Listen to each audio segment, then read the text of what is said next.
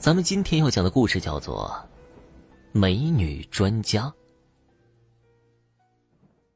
刚从学校毕业，赵凯虽然只有大专学历，却找到了令很多人都羡慕的工作。他每天就在电脑上打打字儿，处理一些很简单的业务。他暗自庆幸自己可以享受到如此安逸的生活。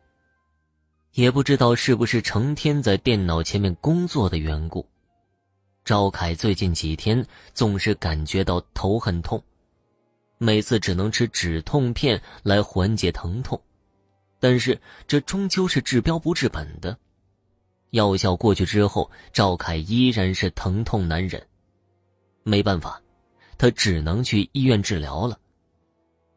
但是所有的大医院都检查不出来赵凯有什么病症，最后，也只能叫赵凯好好休息，然后顺带着吃点药。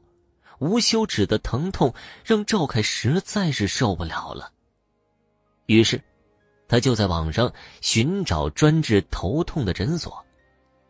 一个名叫“天脑”的脑科诊所映入了他的眼帘。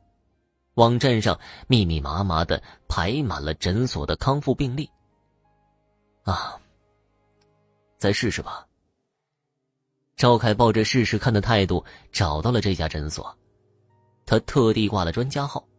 本来呀，他也没抱多大希望的，而且在他眼里，这种专家呀都是会秃顶的老头子，所以他十分的无精打采。但是出乎意料的是。这次的专家居然是一个长发飘飘的女人，这女人看起来也就三十出头，乌黑的头发更显年轻，很难想象这么年轻的美女都已经成了脑科专家了。一番检查之后，美女专家笑着说道：“这是很普通的偏头痛，没事的，我给你开副药，每天喝一次，很快就好了。”说完之后。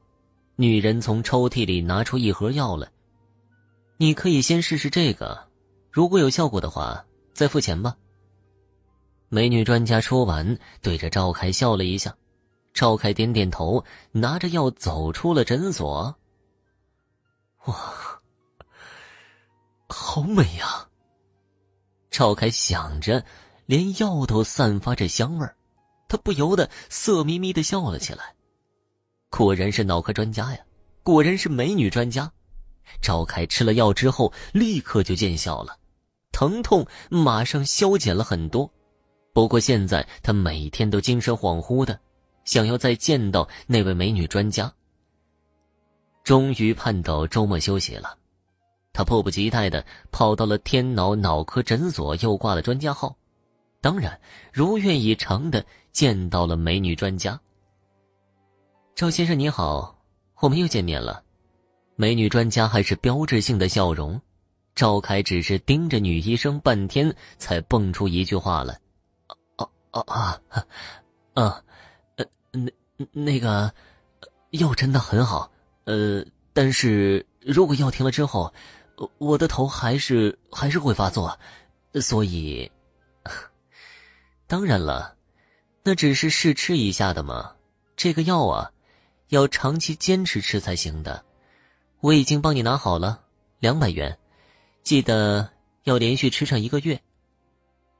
赵凯此时已经被迷得神魂颠倒了，拿药的时候还碰到了女医生的手，这一下让赵凯差点晕倒了。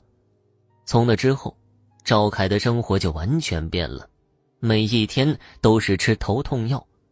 当他的头痛好了之后，他就想着那位美女专家，根本无心工作了。几乎每个周末，他都要去诊所挂一个专家号，就只是为了见到美女专家，哪怕只是聊聊天，也能让他非常开心。而每一次，也都要花不等的钱去买些药。吃过一段时间的药之后，赵凯的头痛消失了，但是。他的头皮开始发麻，每天不规则的头皮发麻，又让他感到很不舒服了。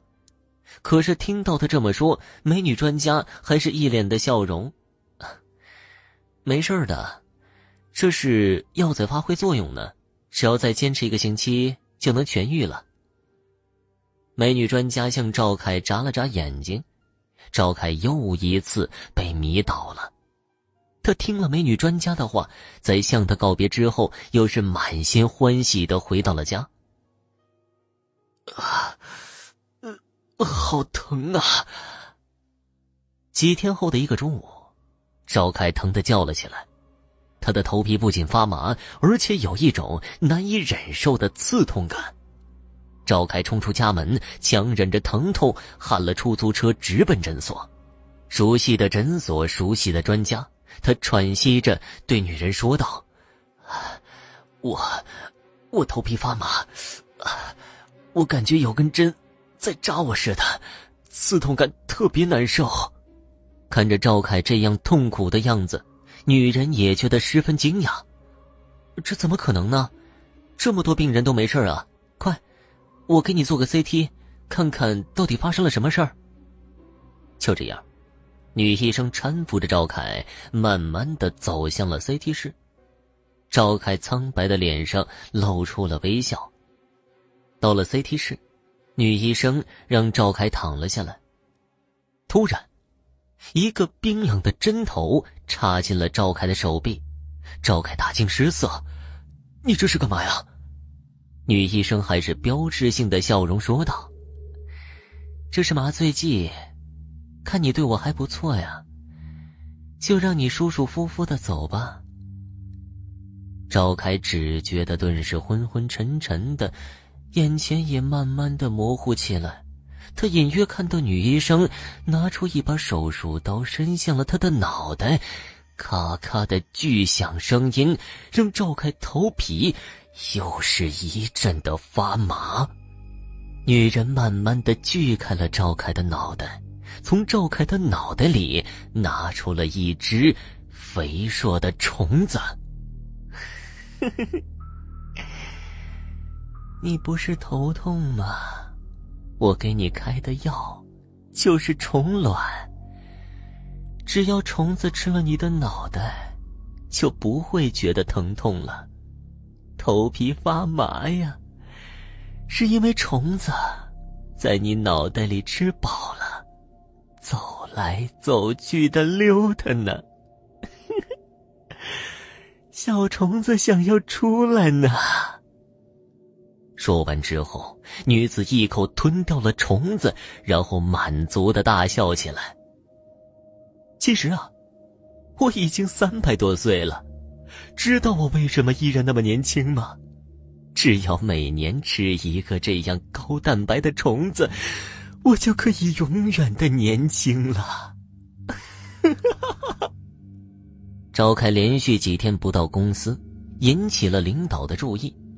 在警察的帮助下，赵凯的尸体被发现在一个废弃的大楼里。